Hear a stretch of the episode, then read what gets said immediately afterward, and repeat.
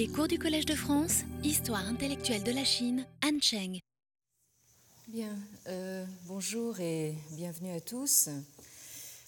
Euh, euh, la semaine dernière, dans un contexte pour le moins troublé, nous avons vu comment l'école allemande, notamment l'école sociologique, inspirée par Max Weber, euh, apporter une réponse quelque peu euh, différente par rapport euh, à la rivalité franco-anglaise sur la question de savoir si le confucianisme est à considérer ou non comme une religion. vous vous rappelez sans doute que l'anglais, ou plutôt l'écossais James Legge, euh, introduisait le confucianisme euh, dans euh, le cercle des, religions du monde, puisqu'il considérait carrément que, le confucianisme était une religion, tandis que le professeur de philosophie grecque et latine du Collège de France, Barthélemy Saint-Hilaire, affirmait que le confucianisme ne euh, méritait pas plus le titre de religion que, celui de, philosophie. Euh, donc nous, euh, avons vu la dernière fois que les diagnostics, si je peux, dire ainsi, donc les diagnostics allemands des années 1910 euh, ceux du sociologue euh, Max Weber euh, ou du sinologue Wilhelm Gruber, frappaient d'abord par leur caractérisation négative du rapport des Chinois aux religieux, alors soit en termes d'incapacité, Wilhelm Gruber considère que le, fait est que les Chinois euh, ne connaissent pas la différence fondamentale entre euh, religion et enseignement, euh, soit en termes d'absence. Vous vous rappelez sans doute que Weber donne très nettement cette impression d'accumuler les constats négatifs relatifs à toute une série de facteurs qui seraient, selon lui, présent en Europe et euh, absent en Chine. Euh, toutefois, malgré donc, disons, la négativité de ces jugements, de ces diagnostics, nos deux savants allemands ont bien repéré que le terme chinois traduit par le néologisme européen confucianisme euh, c'est-à-dire donc euh, le terme de euh,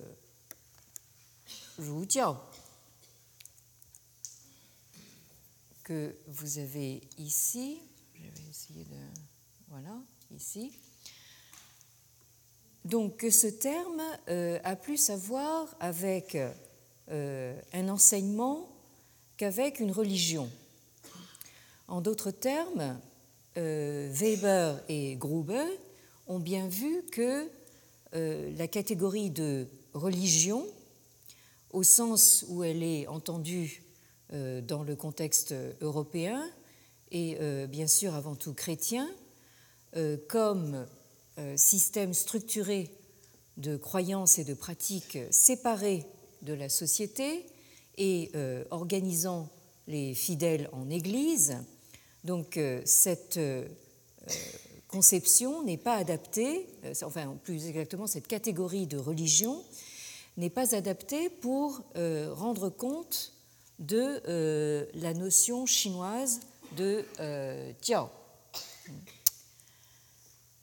Or, c'est autour de ce terme de Tiao que s'est formé donc un ensemble de malentendus dont nous avons encore du mal à nous euh, extirper aujourd'hui.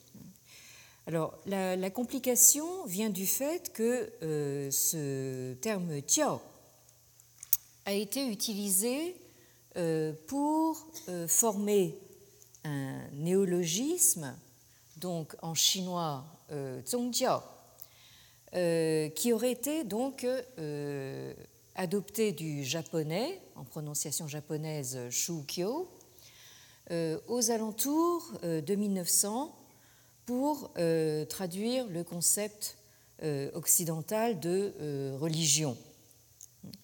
Euh, et nous avions vu que euh, cette euh, vulgate, donc d'un néologisme d'origine japonaise qui aurait été adopté telle qu'elle en Chine au tournant du XXe siècle, on la trouve exposée dès les années 1910 par le missionnaire et sinologue britannique William Edward. Euh, alors, ce qui est intéressant chez euh, que vous avez euh, ici, euh, c'est que, nous l'avions vu, il arrive dans le sillage de James Legge. Comme, comme, James Legge, Southill a d'abord été missionnaire pendant près d'une trentaine d'années en Chine, avant donc d'être nommé euh, professeur de, chinois à l'université d'Oxford. Donc euh, les deux euh, savants anglais donc, ont connu la même trajectoire.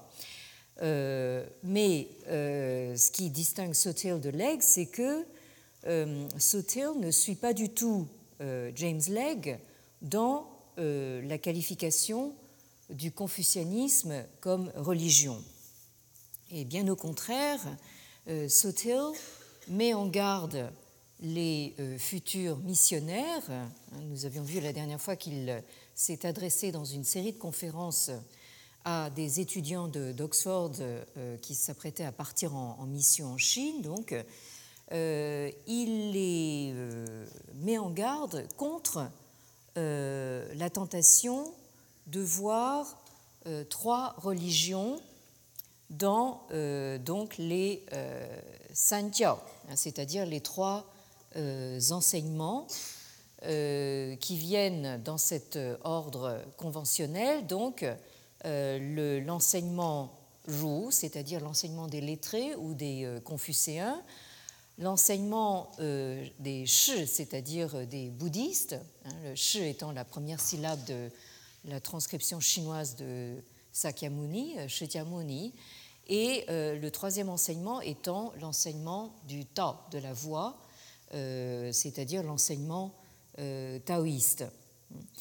alors, c'est un petit peu étonnant que Sotil donc, fasse cette mise en garde, étant donné qu'il intitule sa série de conférences The Three Religions of China. Euh, donc, euh, et pourtant, en fait, la première chose qu'il dit à, son auditoire, c'est qu'il euh, faut surtout justement se, garder de considérer les sanjiao comme des, des, religions. Alors, ce terme de zongjiao, qui a été inventé pour rendre compte de la catégorie religion, euh, selon la Vulgate, euh, apparaîtrait comme l'un de ces euh, nombreux néologismes qui ont été forgés pour traduire des concepts européens, au même titre que ce terme de Zhexue, en prononciation japonaise Tetsugaku, euh, qui a été euh, forgé pour euh, traduire le concept occidental de, philosophie dans un Japon lancé dans la course à la modernisation sur le modèle occidental, donc dans la seconde moitié du XIXe siècle, à l'ère Meiji. Et ce sont des néologismes qui ont été ensuite empruntés tels quels euh, dans le contexte chinois, donc euh, aux alentours du tournant du XXe siècle. Et euh, donc nous avions vu la dernière fois que, en réalité, ce terme de zongjiao a sans doute été suggéré donc au traducteur japonais par donc leur familiarité avec la culture bouddhique et en particulier celle du bouddhisme Chan ou du bouddhisme Zen en japonais, où justement apparaît donc cette notion de Zongjiao ou de son inverse, c'est-à-dire Jiaozong, puisque en fait ce, terme est un composé euh, du terme donc Tiao qui veut dire enseignement, on l'a vu, et de Zong euh, qui représente donc la lignée euh, ancestrale principale et par extension donc le, le principe.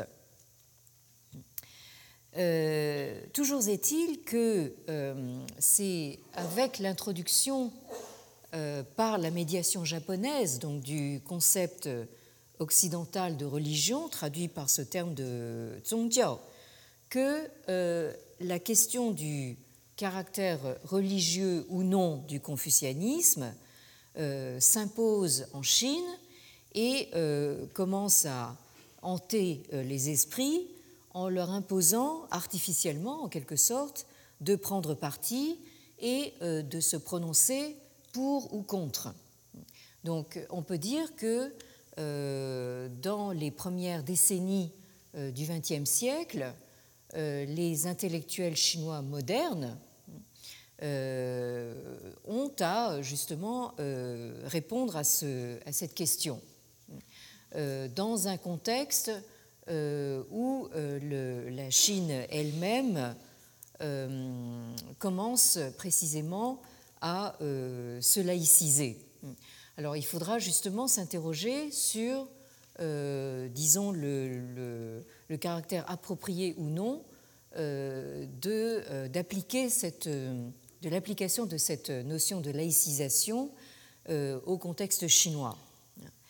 Alors, nous avons vu apparaître récemment un livre que je vous recommande, dû à nos collègues de l'Université Paris 7 et de l'EHESS, euh, Sébastien Biliou et euh, Joël Toraval, euh, un livre intitulé Le sage et le peuple, et qui traite du renouveau confucéen en Chine, d'un point de vue essentiellement anthropologique, et qui est paru tout récemment, donc en 2014, aux éditions du, CNRS.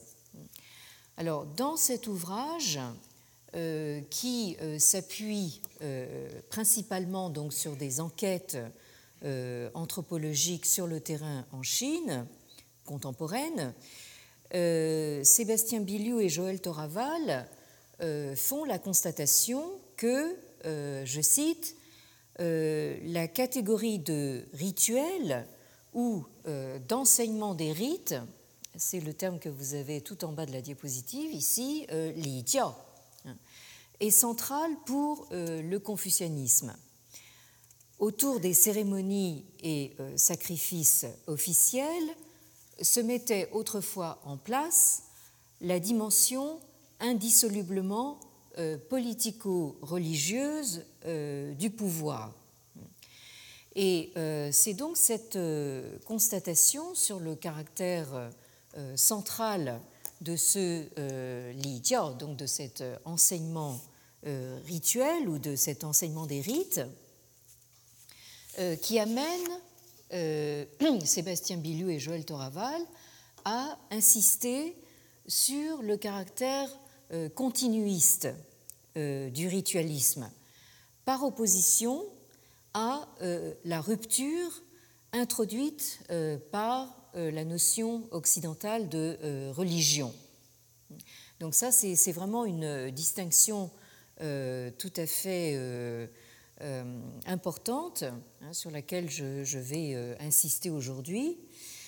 cette distinction entre le caractère continuiste du ritualisme et la rupture introduite par la, religion. Et je, cite l'ouvrage, donc l'acceptation de la notion de religion euh, aurait pour effet d'introduire une rupture dans une perspective qui reste euh, spontanément euh, continuiste.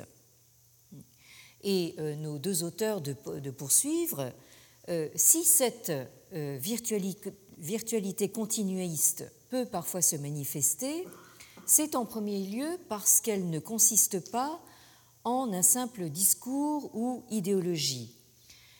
Elle n'est pas une constellation abstraite de valeurs ou de notions, mais euh, plutôt un ensemble de schèmes pratiques pouvant s'exercer modestement dans des contextes très divers, du thérapeutique à l'esthétique, du diététique au divinatoire. C'est en second lieu parce que, en raison du jeu d'échelle constitutif de la cosmologie continuiste, les pratiques préservées au niveau euh, microcosmique, personnel ou domestique, obéissent à des euh, principes analogues à ceux qui se déployaient aussi au travers de pratiques existant au niveau macrocosmique. Alors, euh, bien sûr, tout ça est, euh, c'est, une formulation extrêmement condensée que nous allons déplier au fur et à mesure de notre étude de, certains, de, certains, textes, mais ça vous pose un petit peu ce, ce cadre continuiste sur lequel nos deux auteurs insistent beaucoup. Et euh, ils en arrivent à cette conclusion que euh, l'essentiel est de noter que euh, lorsque l'inspiration continuiste trouve les conditions de son affirmation, elle dépasse les dualismes dans lesquels une interprétation moderne voudrait l'enfermer. La problématique européenne de la sécularisation religieuse, hein, nous parlions tout à l'heure de laïcisation, n'est compréhensible que dans le cadre de tels dualismes opposant par exemple le sacré et le profane. Elle s'accommode mal d'une conception et d'une pratique où euh, les dimensions dites visibles et invisibles, euh, lumineuses et sombres, euh, yang et yin, ne sont que les deux aspects d'une seule et même interaction. Autrement dit, le continuisme dont il est question ici, qui caractériserait cette culture ritualiste, se fonde sur une conception, on pourrait dire holiste, ou une conception cosmologique qui ne fait pas de séparation justement entre divers domaines politiques, religieux, éthiques.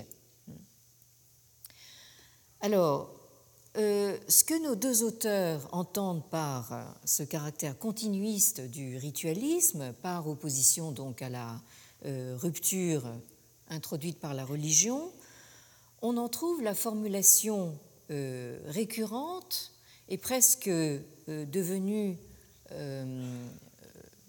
conventionnelle, routinière, dans une série de grands traités ritualistes euh, compilé à l'époque Han, euh, c'est-à-dire euh, au tout début de l'ère impériale, entre les deux siècles avant et les deux siècles après Jésus-Christ.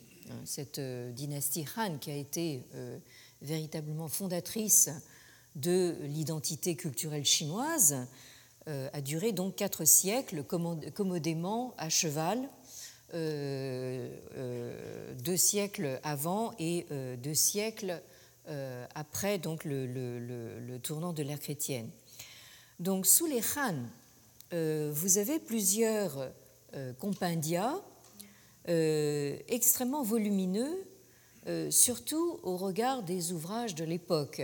je rappelle que, disons, au IIIe, IIe siècle avant l'ère chrétienne, euh, les écrits euh, se font sur des euh, rouleaux de lattes de, bambou, donc c'est un support qui est lui-même assez encombrant, qui n'encourage pas véritablement justement la production d'ouvrages très volumineux, mais c'est tout à fait frappant de voir que les traités ritualistes, eux, sont tout à fait considérables en volume. Ça vous indique l'importance justement de ce thème au début donc de l'ère impériale en Chine. Alors ces compendia portent bien sûr sur les rites. Alors ces rites peuvent être aussi bien donc des rites d'apparat, hein, c'est-à-dire donc des rites qui étaient pratiqués dans les hautes sphères officielles et euh, qui pouvaient concerner donc les affaires euh, euh, diplomatiques, les affaires militaires, les grands sacrifices aux ancêtres royaux, les rites de cour, etc. Hein. Donc aussi bien donc ces rites d'apparat que des rites beaucoup plus mineurs, voire domestiques, à savoir donc des traités portant sur les façons correctes de se nourrir, euh, de se vêtir, de se comporter, de se mouvoir, euh, les rites de mariage, les rites de deuil, euh, etc. Donc là, vous voyez que le, domaine des, rites couvre vraiment tous les, aspects donc, de la vie sociale. Alors, l'un de ces compendia ritualistes euh, c'est ce qu'on appelle le traité des rites, euh, en chinois donc euh, Li Ji. vous avez donc le titre en haut de la diapositive ici, littéralement donc le disons le recueil ou le traité sur les li, c'est-à-dire sur les sur les rites. et je signale au passage que depuis l'année dernière, nous étudions certains chapitres de ce compendium sur les, sur les rites euh, en séminaire euh, le jeudi après-midi. Alors, euh, inutile de dire que vous n'êtes pas tous invités à ce séminaire parce que, d'une part, nous aurions du mal à tenir dans la salle et d'autre part, il est quand même nécessaire et fortement recommandé, en tout cas, de pouvoir lire le, chinois classique, voire le chinois ancien, pour trouver sens dans ce séminaire. Alors, donc euh, au euh, chapitre Li Yun de ce traité des rites, euh, Li Yun qui veut dire donc l'évolution des rites, à la section 3, vous trouvez donc ce passage qui est un dialogue fictif entre un disciple et Confucius. Donc euh, déjà, vous constatez que euh, ces dialogues euh, fictifs entre Confucius et ses disciples ne concernent pas uniquement donc les entretiens, hein, le, le dont nous avons très longuement parlé. Hein. On, retrouve également ce genre de fragments de dialogue dans d'autres sources. Alors, euh, si j'ose dire, attachez vos ceintures, parce que là, nous, allons euh, euh, faire un peu de, chinois. Selon ma méthode habituelle, je sais que beaucoup d'entre vous n'en connaissent pas le, premier mot, mais c'est pas grave. je pense qu'il est nécessaire et intéressant de toute façon de voir un petit peu comment se présentent ces textes dans leur forme originale, hein, plutôt que de travailler uniquement sur des traductions. Alors, euh, Yan Fu Wen Yue Ru Ci Hu Li Zhi Ji Ye. Alors, euh, Yan Yan, c'est euh, le nom de ce disciple, hein, euh, pose une autre question, hein, demande à nouveau. Euh, littéralement, pourquoi est-ce que c'est tellement urgent ou important hein, de, de s'intéresser donc aux rites hein? Pourquoi est-ce que les li, ici, que vous reconnaissez, les rites sont quelque chose d'une d'une si grande urgence ou d'une si grande importance? Et euh, Hein, c'est donc la dénomination chinoise de, Confucius. Maître Kong hein, répond hein, Fu 先王以成天之道，以治人之情故先知者死，呃，故呃失之者死，得之者生。Donc, Confucius répond, et là vous avez ici sa, sa réponse. Euh, pour ce qui est des euh, rites, euh, c'est euh, ce par quoi donc les Xianwang, donc les euh, rois de l'Antiquité, hein, ont comment dire, reçu la voix du ciel. Hein, et c'est par eux également, c'est par ces rites qu'ils ont c'est-à-dire mis de l'ordre Hein, où ils ont euh, régulé donc les euh, qing, c'est-à-dire les euh, sentiments ou les émotions des êtres humains.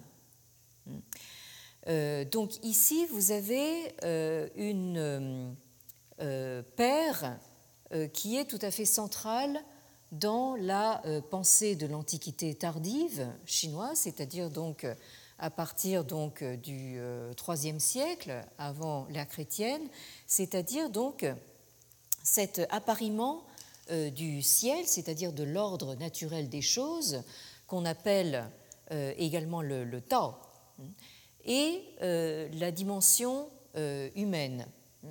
Donc ces deux dimensions, donc céleste et humaine, autrement dit l'ordre naturel et l'ordre humain, sont constamment appariés et euh, constamment mis en parallèle.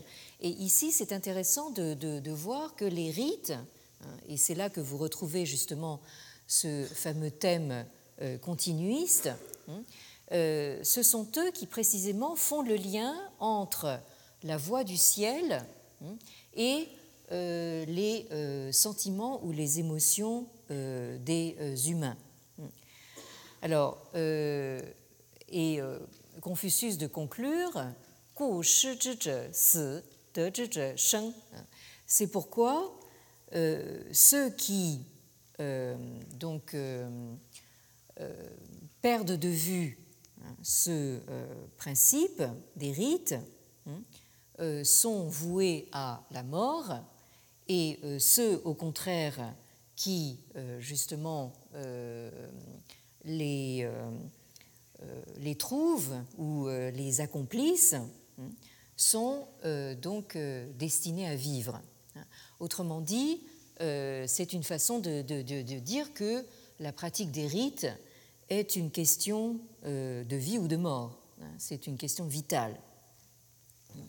Et comme dans beaucoup de, ces, sources classiques, vous avez une citation hein, euh, ici, c'est une citation donc du Shi, c'est-à-dire du euh, livre des odes ou du livre des, euh, poèmes, qui fait partie donc du canon confucéen. Autrement dit, c'est l'un des cinq ouvrages canoniques confucéens. Et donc cette citation du livre des, des odes, qui intervient dans la partie des guofeng, c'est-à-dire donc euh, des euh, airs populaires des différents pays, hein, dit ceci er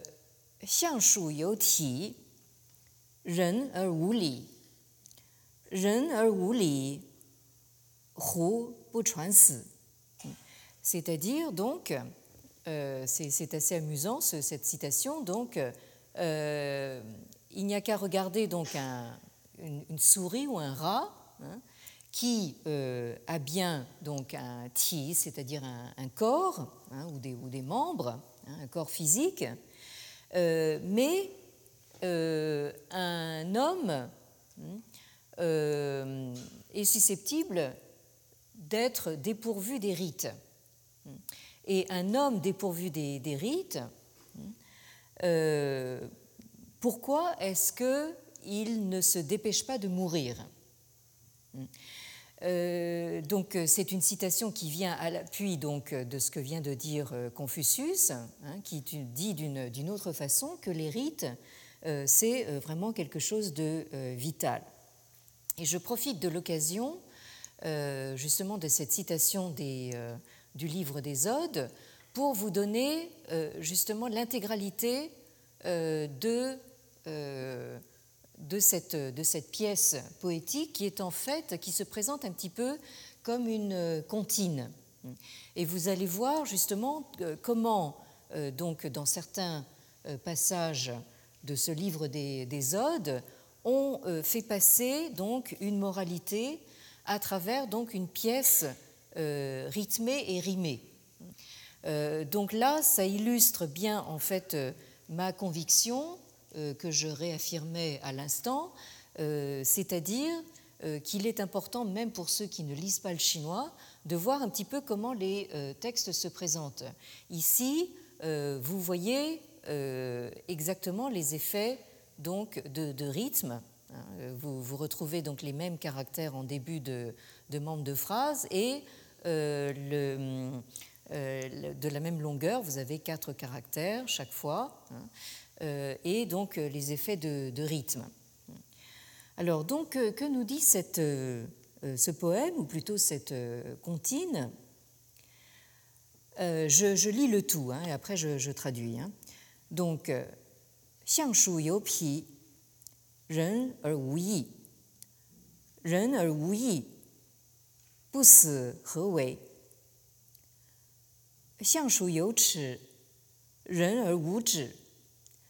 人而无止，不死何似？相属有体，人而无礼，人而无礼，胡不传死？嗯，donc。Euh, vous avez euh, donc cette mise en parallèle entre donc une souris ou un rat et euh, un, être humain. Hein. Donc, et vous avez le, même principe dans chaque phrase. Regardez donc le, rat. il a un pied, c'est-à-dire donc une peau ou une, fourrure, mais l'homme est capable d'être sans sens de l'obligation ou sans dignité. Et un homme euh, sans euh, dignité, euh, qu'est-ce qu'il a d'autre à faire que de mourir? Deuxième phrase, regardez le rat, il a des dents. Hein. alors qu'un homme est capable de ne pas avoir le sens de la retenue. Ici, vous avez euh, ici, mais si vous, vous, ajoutez un radical, ça pourrait être le sens de la honte. Donc, euh, le sens de la retenue ou le, sens de la honte. Et un homme sans euh, sens de la retenue ou sens de la honte, hein, hein qu'est-ce qu'il attend euh, pour mourir? Et en troisième phrase, vous avez donc la citation que nous venons de voir. Donc, voyez le, rat, hein, il a bien un corps ou des membres, alors qu'un homme est capable d'être dénué de sens des rites et un homme dénué du, sens des rites, pourquoi est-ce qu'il ne se dépêche pas euh, de euh, mourir? Euh, Donc, vous avez ici cette morale hein, que, au fond, un homme qui est dépourvu de sens de l'obligation, de la honte, de la retenue des rites, hein, vaut moins qu'un rat. Hein, c'est à peu près ça qu'on déduit justement de cet effet donc de, parallélisme. Hmm. Alors, euh, la citation du euh, continue ici.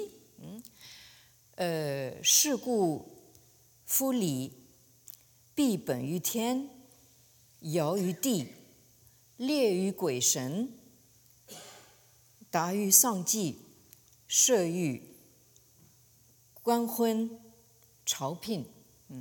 Donc, voilà pourquoi hein, les euh, rites hein, euh, sont nécessairement enracinés dans le ciel, c'est-à-dire donc, comme je, l'ai dit tout à l'heure, dans l'ordre naturel des choses.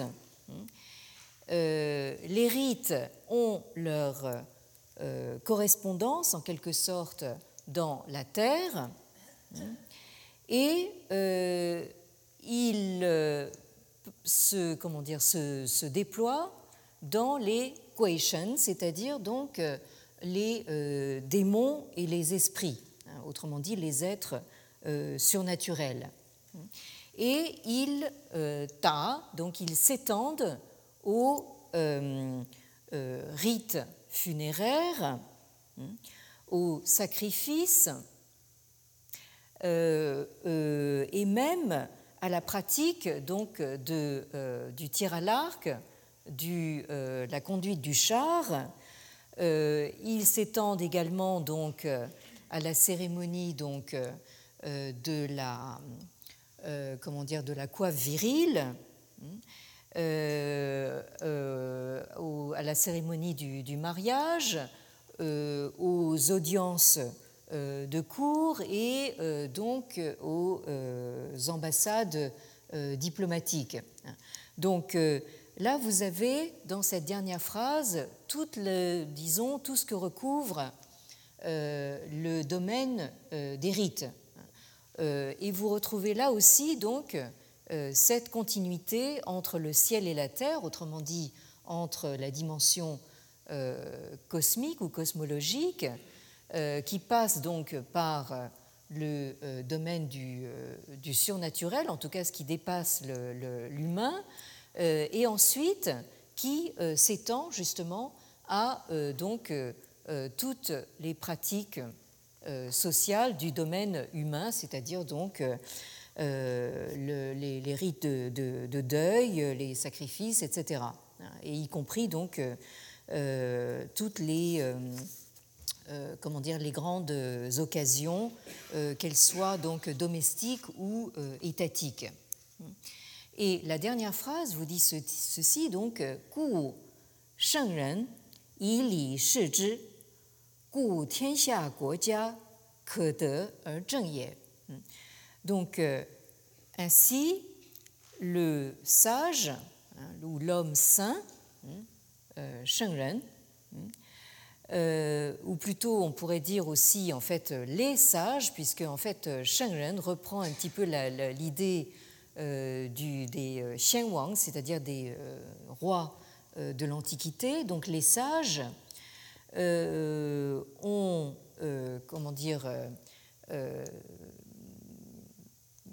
rendu manifeste les rites, hein, et c'est ainsi que donc Tianxia, c'est-à-dire tout ce qui est sous le ciel, autrement dit l'univers entier, les guo, les pays, les jia, c'est-à-dire les familles ou les, clans, hein, ont pu donc s'approprier ces rites pour euh, arriver donc à la rectitude.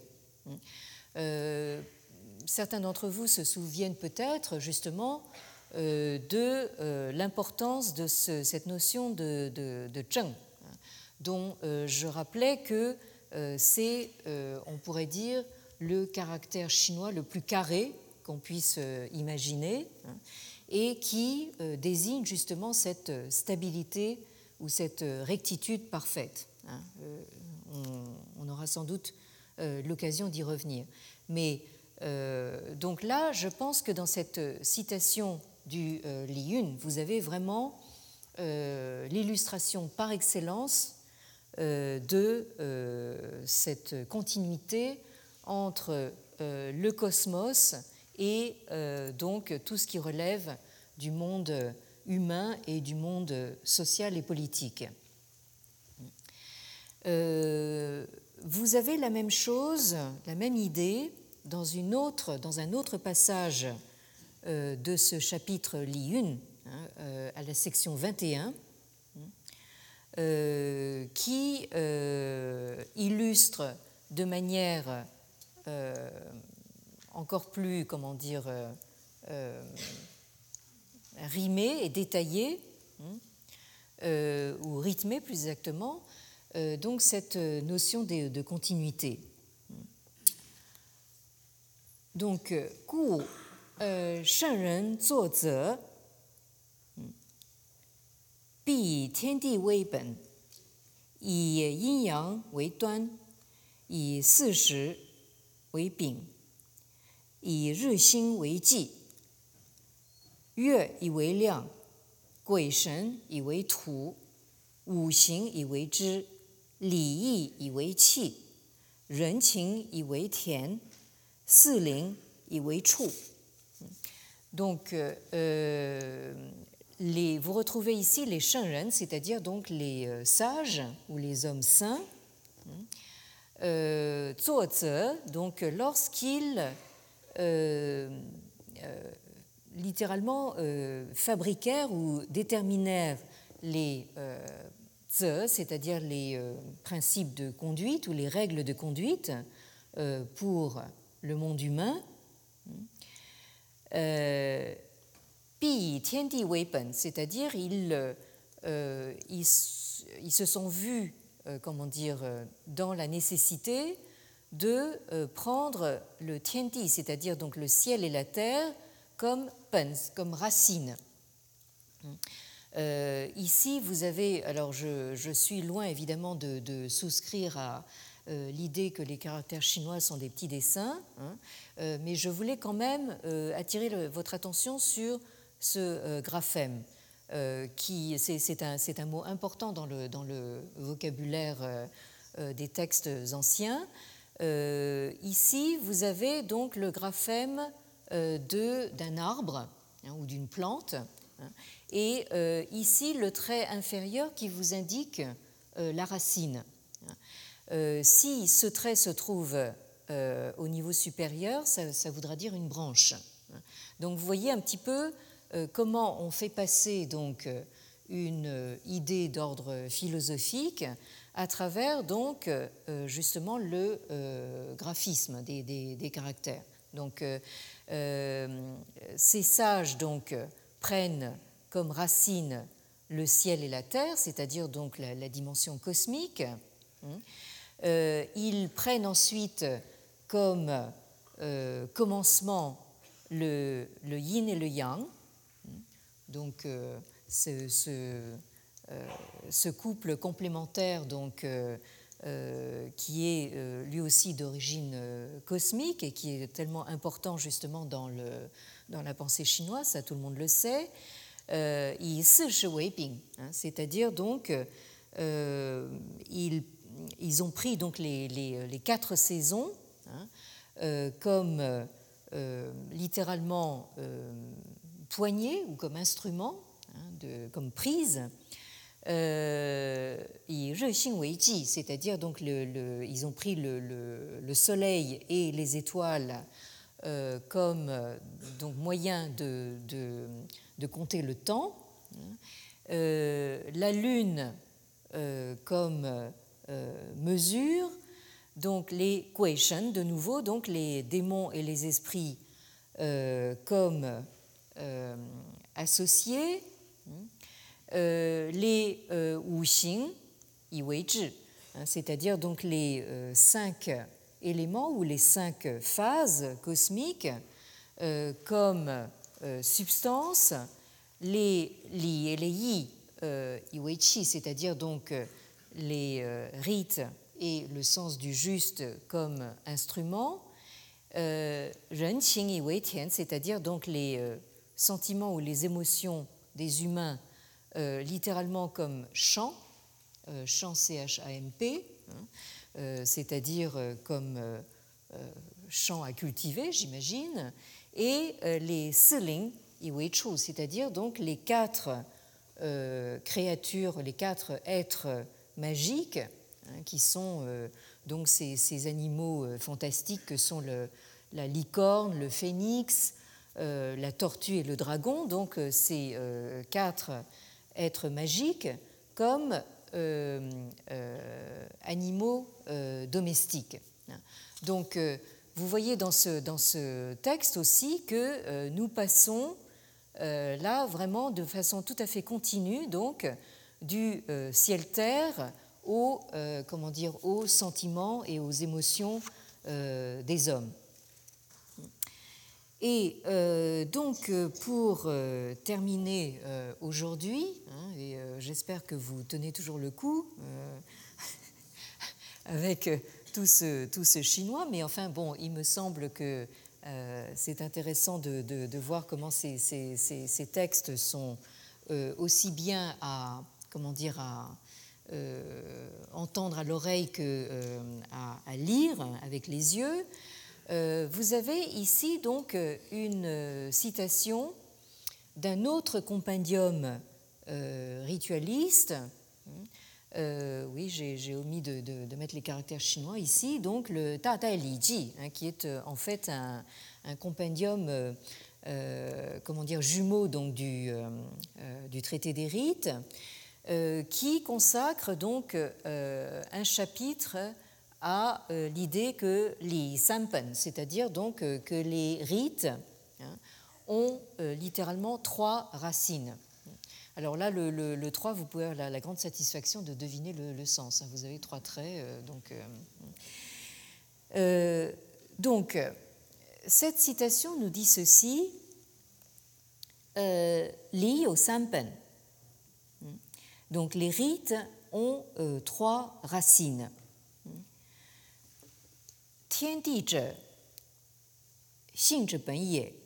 Donc euh, là, toujours, le ciel et la terre, hein, vous allez, même, même ceux qui ne connaissent pas le chinois, vous allez commencer à, deviner un petit peu le, sens. Donc le ciel et la terre sont la racine de euh, Xing, hein, c'est-à-dire, ici, je pense qu'il faut prendre Xing comme euh, Sheng, c'est-à-dire source de tout ce qui est vivant, hein, source de la vie. Xian Lei Hein, donc les euh, ancêtres sont donc la racine du euh, lait, c'est-à-dire donc de euh, l'espèce ou de ou de la, on pourrait dire de la, la famille humaine.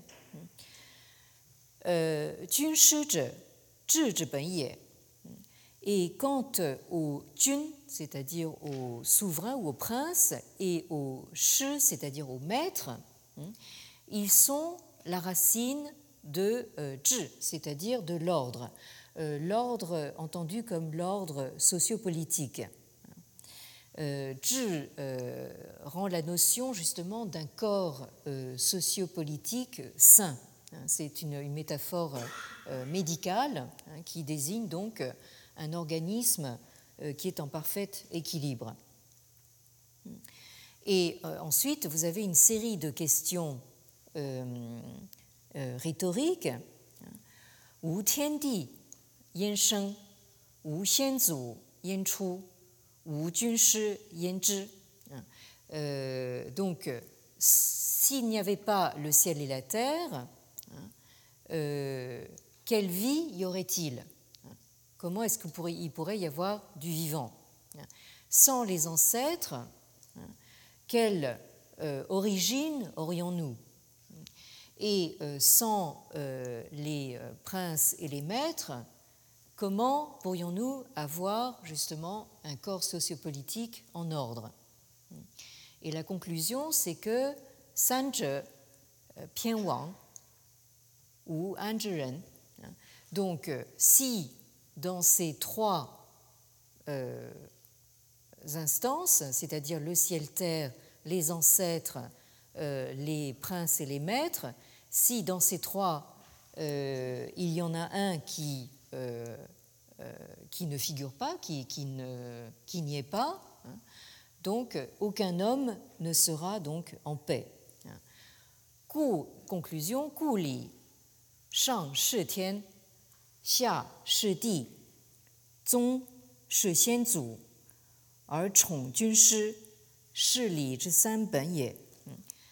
Voilà pourquoi, donc, les rites, c'est par eux que en haut on sert le ciel, en bas on sert la terre, que on honore les ancêtres et que on manifeste son respect pour les princes et les maîtres.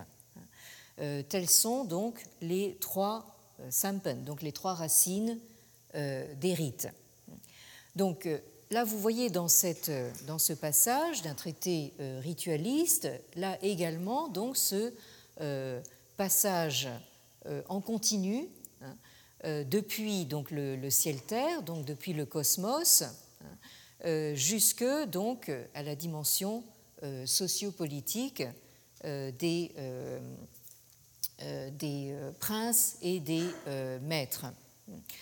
ce qui donc amenait justement le, donc les, nos deux auteurs, Sébastien Biliou et Joël Toraval, justement à cette idée donc d'une continuité euh, entre le, cosmologique et euh, le politico-religieux.